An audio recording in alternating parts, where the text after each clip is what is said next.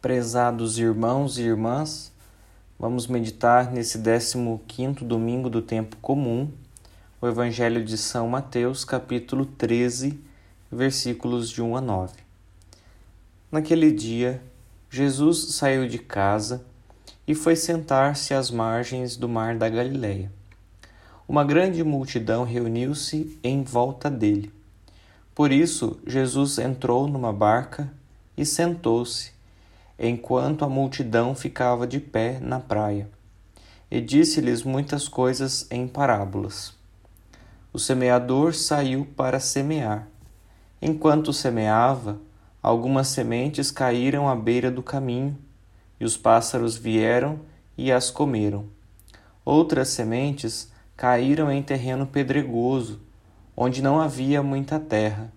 As sementes logo brotaram porque a terra não era profunda. Mas, quando o sol apareceu, as plantas ficaram queimadas e secaram, porque não tinham raiz. Outras sementes caíram no meio dos espinhos. Os espinhos cresceram e sufocaram as plantas. Outras sementes, porém, caíram em terra boa e produziram a base de cem, de sessenta e de trinta frutos por semente. Quem tem ouvidos, ouça. Palavra da salvação. Glória a vós, Senhor. A liturgia desse domingo convida-nos a tomar consciência da palavra de Deus e da centralidade que ela deve assumir na nossa vida.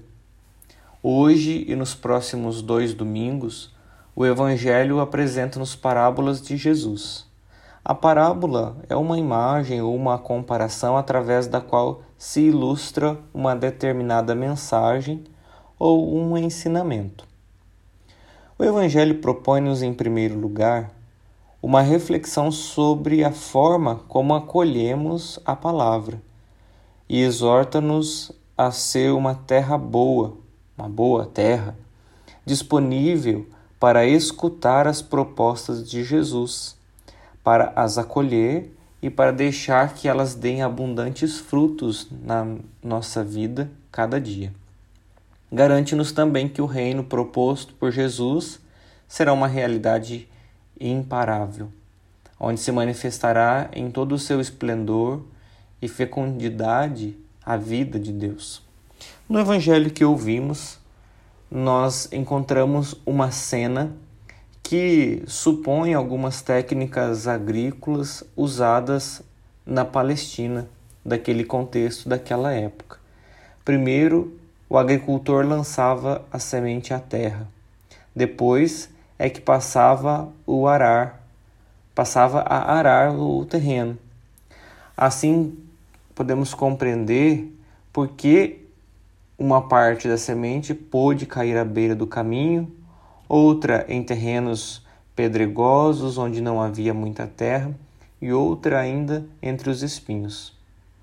Evidentemente, é claro, as diferenças que o texto nos apresenta significa nesta comparação as diferentes formas como é acolhida a semente e comparando também as diversas formas como a palavra de Deus é acolhida. No entanto, nem sequer é isso que é o mais significativo na parábola. O que aqui é verdadeiramente significativo é a quantidade espantosa de frutos que a semente lançada na boa terra produz. Conforme ouvimos, à margem de 100 sessenta e de trinta frutos por semente. É muito possível que esta parábola tenha sido apresentada por Jesus num contexto de crise, àqueles que manifestavam desânimo e desconfiança em relação ao projeto do reino. Jesus fala de um resultado final grandioso. Com esta parábola, Jesus diz aos discípulos e a nós que muitas vezes nos encontramos desiludidos coragem, não desanimeis, pois apesar do aparente fracasso, o reino é uma realidade e o resultado final será algo surpreendente, maravilhoso inimaginável. Trazendo este texto e esta reflexão para o momento em que vivemos.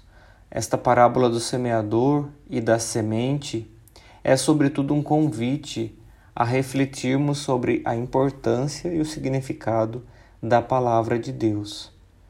Portanto, ficam alguns questionamentos a partir do evangelho que ouvimos. Primeiro, a palavra de Jesus é a referência fundamental à volta da qual se constrói a vida da comunidade e a nossa caminhada pessoal com Jesus?